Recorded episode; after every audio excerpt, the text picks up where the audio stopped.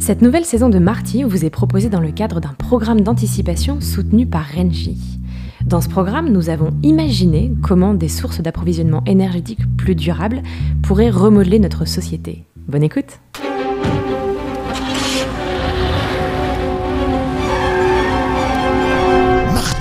Futur Nous sommes le 24 juin 2070, 22% de la population est aujourd'hui considérée comme nomade et sillonne les routes à la recherche des conditions de vie les plus favorables, selon les saisons et selon leurs envies. Comment en est-on arrivé là? Qu'est-ce qui a favorisé l'abandon petit à petit d'un mode de vie sédentaire longtemps identifié au progrès? Quels ont été les grands axes de ce changement profond de paradigme, de vision du monde? Pour en discuter, j'ai le plaisir d'accueillir Baptiste Breton, cofondateur de Nomade, anciennement Néo-Nomade. Baptiste, bonjour. Bonjour. Première question, comment est-ce que notre rapport au travail et au bureau a évolué au fil des années et quel rôle avez-vous joué avec Néo-Nomade dans cette transformation? Alors, euh, c'est une transformation qui, a été longue. hein, euh, pour nous, euh, tout a commencé à la fin des, années 90. Euh, on, était adolescents à l'époque, hein, on, a, grandi dans les années 90 et on a vu l'arrivée d'Internet. Et euh, Internet euh, et la digitalisation euh, exponentielle des, secteurs de l'économie qu'elle a, qu'elle a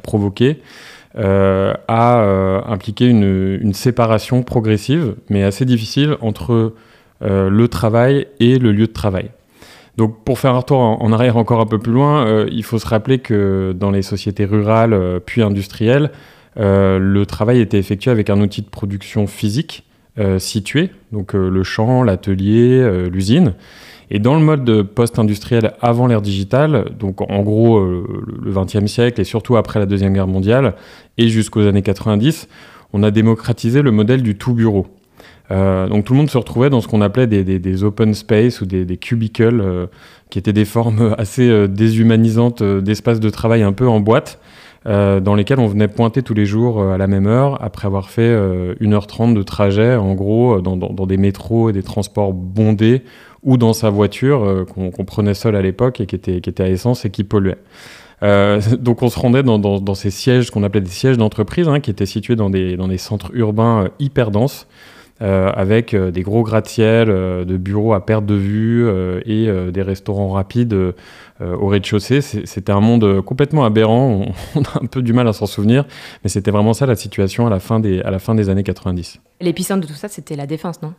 Oui, effectivement, la défense, c'est l'exemple, le, le symbole le plus frappant en France, euh, qui était un quartier euh, nouveau avec euh, voilà, ces, ces- ces- ces gigantesques gratte- gratte-ciel euh, qui ont aujourd'hui été reconvertis en, en agro-ferme euh, verticale, euh, on, le sait, qui, qui- qui nourrit la moitié de Paris euh, en, fruits et légumes locaux, donc euh, une belle reconversion. Et, et on a parfois du mal à se souvenir que, ce- que la Défense, le quartier euh, qu'on connaît aujourd'hui, euh, c'était euh, des millions de petites euh, fourmis en tailleur et, et, et costard-cravate qui venaient 5 jours par semaine euh, de 9h à 18h euh, travailler euh, dans des grandes tours euh, euh, qu'on a, qu'on a aujourd'hui reconverties.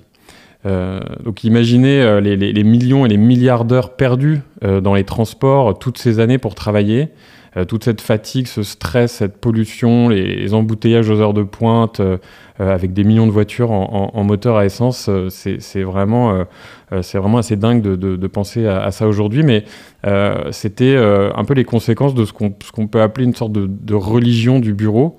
Euh, le bureau, c'était cette, cathédrale un peu euh, sacralisée, euh, dont la remise en cause frôlait le blasphème. À l'époque, ne, pas aller au bureau pour travailler, c'était complètement impensable. Donc on était dans un, modèle complètement fou. Donc à la fin des années 2000-2010, euh, Internet était bien présent et avec l'arrivée du, cloud et, des technologies voilà, numériques assez poussées, euh, qui se démocratisent vraiment, on, a une part euh, croissante des jobs, et en particulier dans les services euh, et dans le tertiaire, qui pouvait se faire n'importe où à l'aide de ce qu'on appelait à l'époque un, desktop ou, un laptop. Et c'est là que Neonomad est arrivé. dans les années 2010 pour démocratiser l'accès au, travail à distance, d'abord comme une entreprise de conseil, puis comme un outil de, libération du lieu de travail en, essa- en essayant de fédérer tous les espaces de travail alternatifs en France et puis dans le monde, qui sont entre le bureau et le domicile, euh, mais je pense qu'on on y reviendra un peu plus tard. Bienvenue en 2070. Et j'imagine d'ailleurs que la crise de 2020 a complètement accéléré votre business. alors oui, évidemment, on n'avait pas anticipé la, crise du Covid, c'était pas dans, nos business plans au départ, mais c'est vrai que ce, phénomène du travail à distance et cette séparation entre le bureau et le, travail réel s'est accéléré avec la crise du Covid, qui a fait basculer en quelques mois le monde entier dans un, dans un mode remote first. Euh, donc ça, c'était un, choc euh, mondial qui a un peu obligé tous les, tous les bureaucrates ou les, les prêtres, euh, les prêcheurs de, bureaux dont on parlait tout à l'heure, à tout d'un coup bah, faire sans.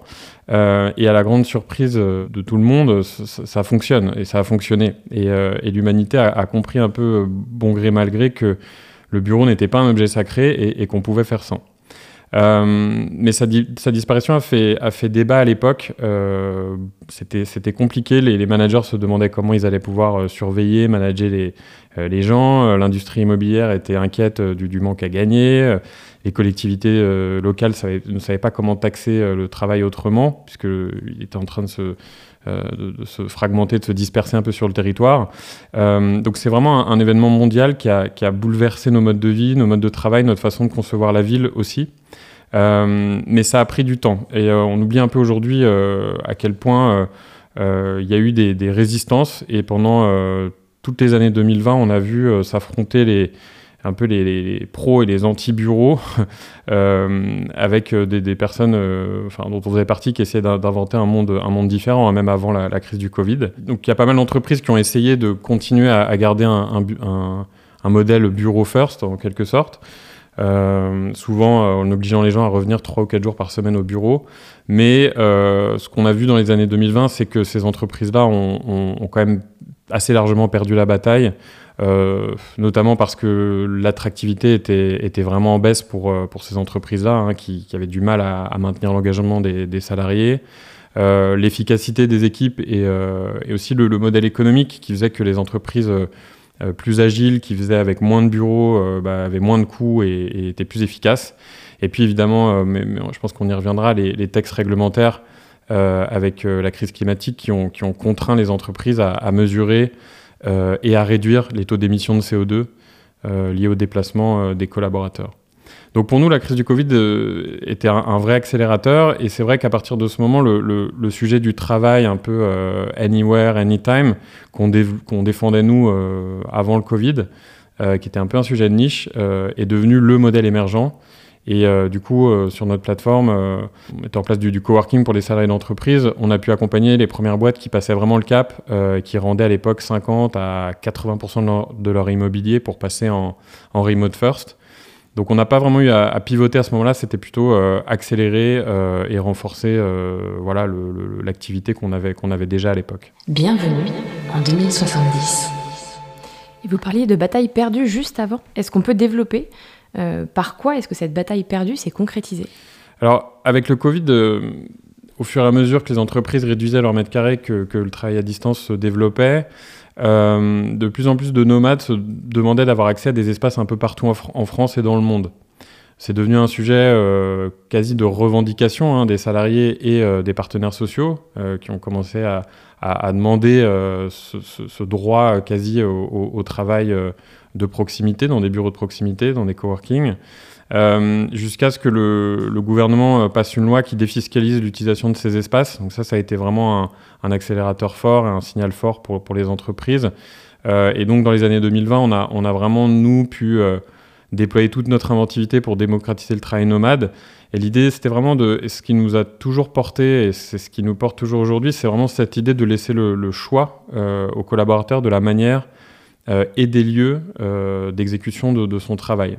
Et on croit beaucoup à cette idée que euh, individuellement, on sait euh, quels sont les outils, quels sont les, espaces dont on a besoin, et en donnant une palette euh, maximale de choix, le, le, les, collaborateurs et l'entreprise s'y retrouvent. Donc on a, ce qu'on a fait, c'est qu'on a ajouté à partir des fins des années 2020 euh, une partie hébergement avec un, un partenariat avec, avec Airbnb, et on a aussi ajouté euh, plusieurs offres, dont, dont une qui a très bien marché, qu'on appelle les Get Together, où en fait c'est la possibilité pour une équipe de se retrouver sur 3 ou 4 jours dans un centre urbain ou à la campagne euh, pour des sessions de travail en présentiel, parce qu'on voyait que le présentiel était quand même important, euh, mais de manière choisie et ponctuelle. pour ces entreprises qui avaient basculé finalement leur bureau, leur budget bureau en budget bureau éphémère. En 2029, euh, il y a eu aussi une, réforme du code de travail qui a, beaucoup compté pour nous euh, et qui a assoupli euh, en fait tout le contrat de travail pour favoriser le travail à distance. Donc ça, c'était un, un, jalon assez important. Et, surtout, plus tard, c'était le, on peut, appeler ça un peu le, peut-être le coup de grâce du bureau qui est venu dans les années 30, 2030, quand la crise climatique a atteint son apogée.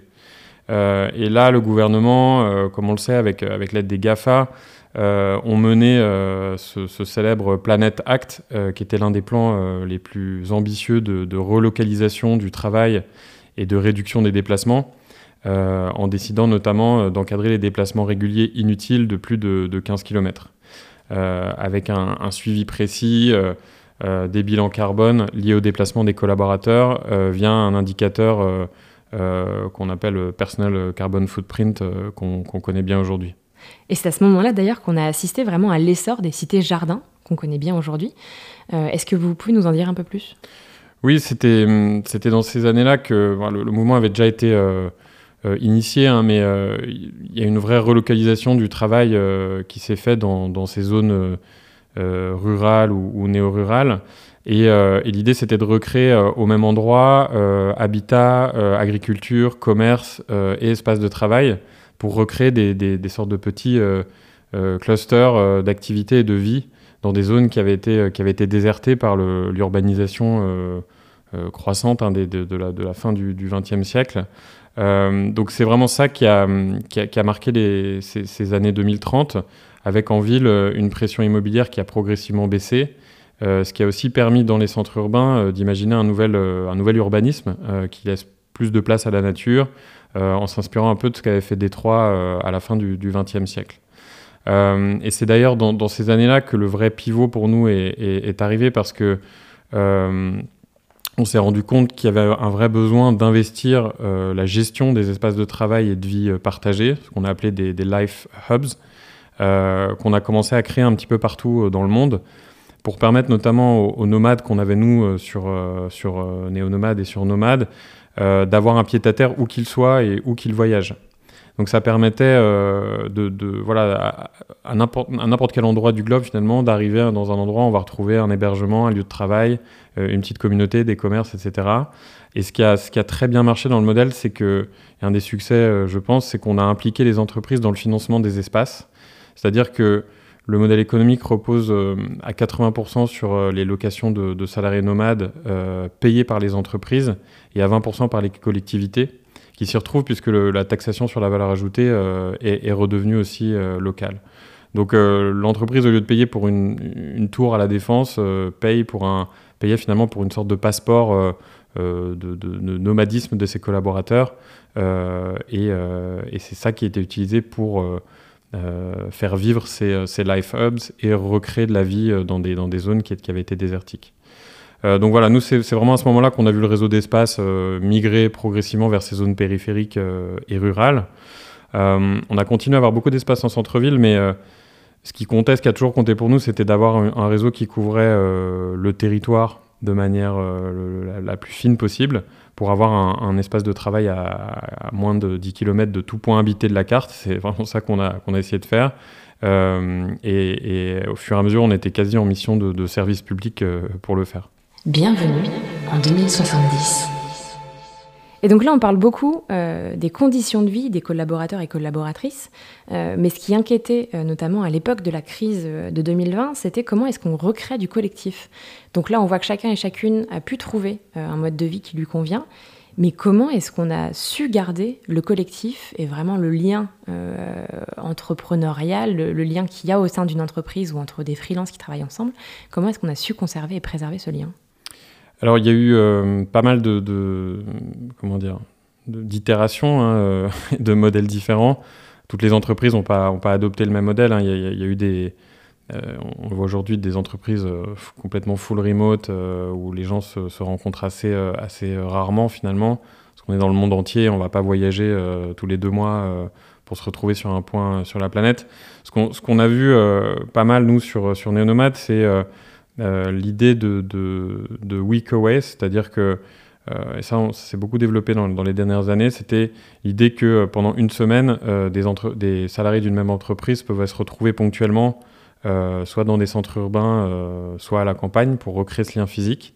mais ça a toujours été dans une logique locale et, et, et de réduction des, émissions de CO2, de maîtrise des, émissions de CO2. Donc c'est uniquement des personnes qui peuvent se retrouver euh, via des modes de mobilité douce ou qui sont parfois nomades euh, et qui se déplacent d'un lieu à l'autre, donc ils savent que euh, le mois suivant, ils vont être dans telle zone et ils vont pouvoir retrouver des personnes de leur entreprise. Donc c'est vraiment, nous aussi, ce qu'on a beaucoup travaillé sur les nomades, c'est-à-dire cette capacité pour les entreprises d'intégrer le nomadisme dans un euh, une organisation qui permet ponctuellement le, euh, la rencontre, parfois fortuite d'ailleurs, euh, en local. Donc c'est vraiment cette, initiative un peu qu'on a appelée Move Local qu'on a le plus investi pour permettre une intermodalité entre les modes de transport pour que les nomades puissent voyager et se retrouver avec une empreinte carbone minimale et en, utilisant tous les modes de transport disponibles on a notamment euh, eu un partenariat fort avec euh, des plateformes comme euh, Blabla Icar, qui était très, très moteur sur le mouvement. Et c'est ça qui a caractérisé surtout pour nous les, années 40 pour Néonomade. Et c'est d'ailleurs dans les années 40 que le nomadisme est vraiment devenu un mode de vie à part entière, un mode de vie permanent. Comment est-ce que ça a pris, ça a pris de l'essor?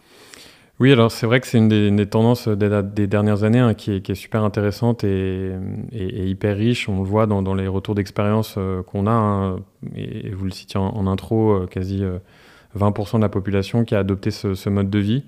Donc c'est vraiment des communautés entières de travailleurs plus ou moins hétérogènes d'ailleurs, qui changent continuellement de lieu de travail. et ce qu'on appelait dans les années 2000 les premiers un peu digital nomades, euh, sont aujourd'hui euh, une vraie communauté, c'est plus une tendance. Euh, donc 22% de, la population, on l'a dit, et, ils forment un petit peu un, continent mouvant, c'est-à-dire euh, ils, ils, se revendiquent pas d'une appartenance nationale particulière, ils sont citoyens du monde, comme euh, comme le disait euh, le philosophe. Et, euh, et, c'est un phénomène qui a permis un développement d'une économie totale de l'usage, avec du coup des logements qui sont partagés dans chaque ville ou dans chaque centre urbain, capables d'héberger ces nomades et de leur fournir un, cadre de vie et de travail partout dans le monde. Et je pense que l'un des grands déclencheurs a été en, en, en 2039 le, Global Telework, Act, qui instaurait une sorte d'espace Schengen mondial du travail nomade, euh, où en gros, euh, toute personne qui bénéficie d'un contrat de travail peut travailler euh, partout dans le monde, tant que son empreinte carbone respecte évidemment les, standards définis par l'ONU. et c'est là qu'on a vraiment vu ces premières populations de, World Citizen Nomades qui s'est développée et qui a fait du nomadisme un, vrai art de vivre et quasi une, philosophie. Et ce qui est intéressant, c'est que jusqu'à la crise du Covid et ensuite la crise climatique évidemment, euh, l'histoire de l'humanité était plutôt celle d'une sédentarisation euh, progressive et, euh, et d'une urbanisation un, peu, débridée et, assez déshumanisante, on peut le dire. et avec ces deux crises majeures coup sur coup, et le fait que le travail via l'outil numérique pouvait être réalisé n'importe où, une partie de la population a retrouvé son nomadisme d'antan, parce qu'on était nomade à l'origine, et l'autre partie s'est sédentarisée de manière plus locale et plus harmonieuse. Et ce qui est intéressant, c'est qu'on voit que ces populations vivent bien ensemble et, on peut être aussi nomade pendant 2-3 ans, trouver un endroit qui nous plaît euh, et se sédentariser euh, dans une communauté euh, en local, ce qu'on appelle les, settlers. Et, ensuite reprendre la route, pourquoi pas en famille, dix ans plus tard. Donc on a vraiment cette, liberté du lieu et du, de, travail et de vie qui a jamais été aussi présente peut-être depuis les, origines de l'humanité, où à l'époque on était vraiment euh, chasseurs-cueilleurs et on était nomades en permanence. Euh, et, c'est un beau chemin parcouru et c'est un beau retour en arrière, mais pour la, pour la peine positif. Euh, sur ces 40 dernières années pour se défaire finalement de, de, ce piège du bureau qu'on s'est tendu à nous-mêmes dans, les, dans la fin du XXe siècle. Bienvenue en 2070. Dernière question, quelle est votre utopie pour les années à venir? Alors c'est une bonne question. On a, Nous, on a beaucoup euh, utopisé, je pense, dans, notre, passé. Hein, et finalement, le, ce qui s'est déroulé est euh, déjà assez utopique pour nous. On trouve ça vraiment. Il y a un progrès quand même très, très fort de, justement de cette, sortie du bureau, cette sortie du, un peu de la tyrannie du, lieu de travail unique. Euh, je pense que nous, les tendances qu'on voit et, l'utopie qu'on aurait ou l'espérance qu'on pourrait avoir, c'est vraiment de continuer sur cette tendance de, de retrouver du temps. On, on, sait que ces dernières années, et s'est beaucoup développé cette notion de un peu de société du loisir. Donc l'idée qu'on va pouvoir retrouver du temps pour nous et qu'on peut finalement choisir l'intensité de notre activité professionnelle. Euh, si on a envie de ne pas travailler du tout, euh, d'être euh, dans la contemplation, dans la création, on peut le faire et on est rémunéré pour. En tout cas, on a des, revenus minimums pour le faire. si on contribue à la société d'une manière ou d'une autre, de manière bénévole ou en, voilà, en, aidant ou en travaillant sur des, de l'artisanat local, par exemple, etc., toutes ces choses-là sont rémunérées et sont euh, finalement euh, valorisé par la société autant qu'un travail euh, très intense et très comment dire très élitiste on pourrait dire. Donc nous notre utopie ce serait vraiment que au-delà du choix du lieu de travail on puisse vraiment choisir complètement son, son l'intensité de son activité et et, que, et, que, la société continue à valoriser, à rémunérer cette, activité-là ou cette non-activité. Euh, voilà, donc je pense que ce serait ça le, next step. Euh, après, on verra. Euh, il y a une vraie question en ce moment sur est-ce que du coup l'humain a besoin de travailler finalement pour être heureux? C'est une question philosophique assez forte. donc est-ce que au final travailler c'est quelque chose qui, qui, nous occupe et qui nous fait du bien. Euh, est-ce que euh, l'oisiveté totale euh, va pas aussi être néfaste pour, pour, pour, pas mal de personnes? Nous, on a l'impression que si on a le choix de le faire, c'était un peu comme ce qui s'est passé avec le bureau, si on laisse le choix et qu'on on met les gens dans les bonnes conditions, ils vont s'y retrouver et ils vont s'épanouir.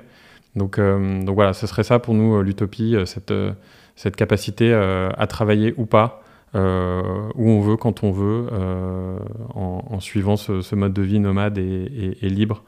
Euh, qui a fait un peu toute notre, euh, qui est un peu le fil rouge de toute notre histoire euh, chez, chez Néonomade puis, puis Nomade. Merci beaucoup Baptiste pour votre participation. Merci, à vous d'avoir écouté cet épisode de Marty. S'il vous a plu, n'hésitez pas à lui attribuer 5 étoiles et à vous abonner. À très vite.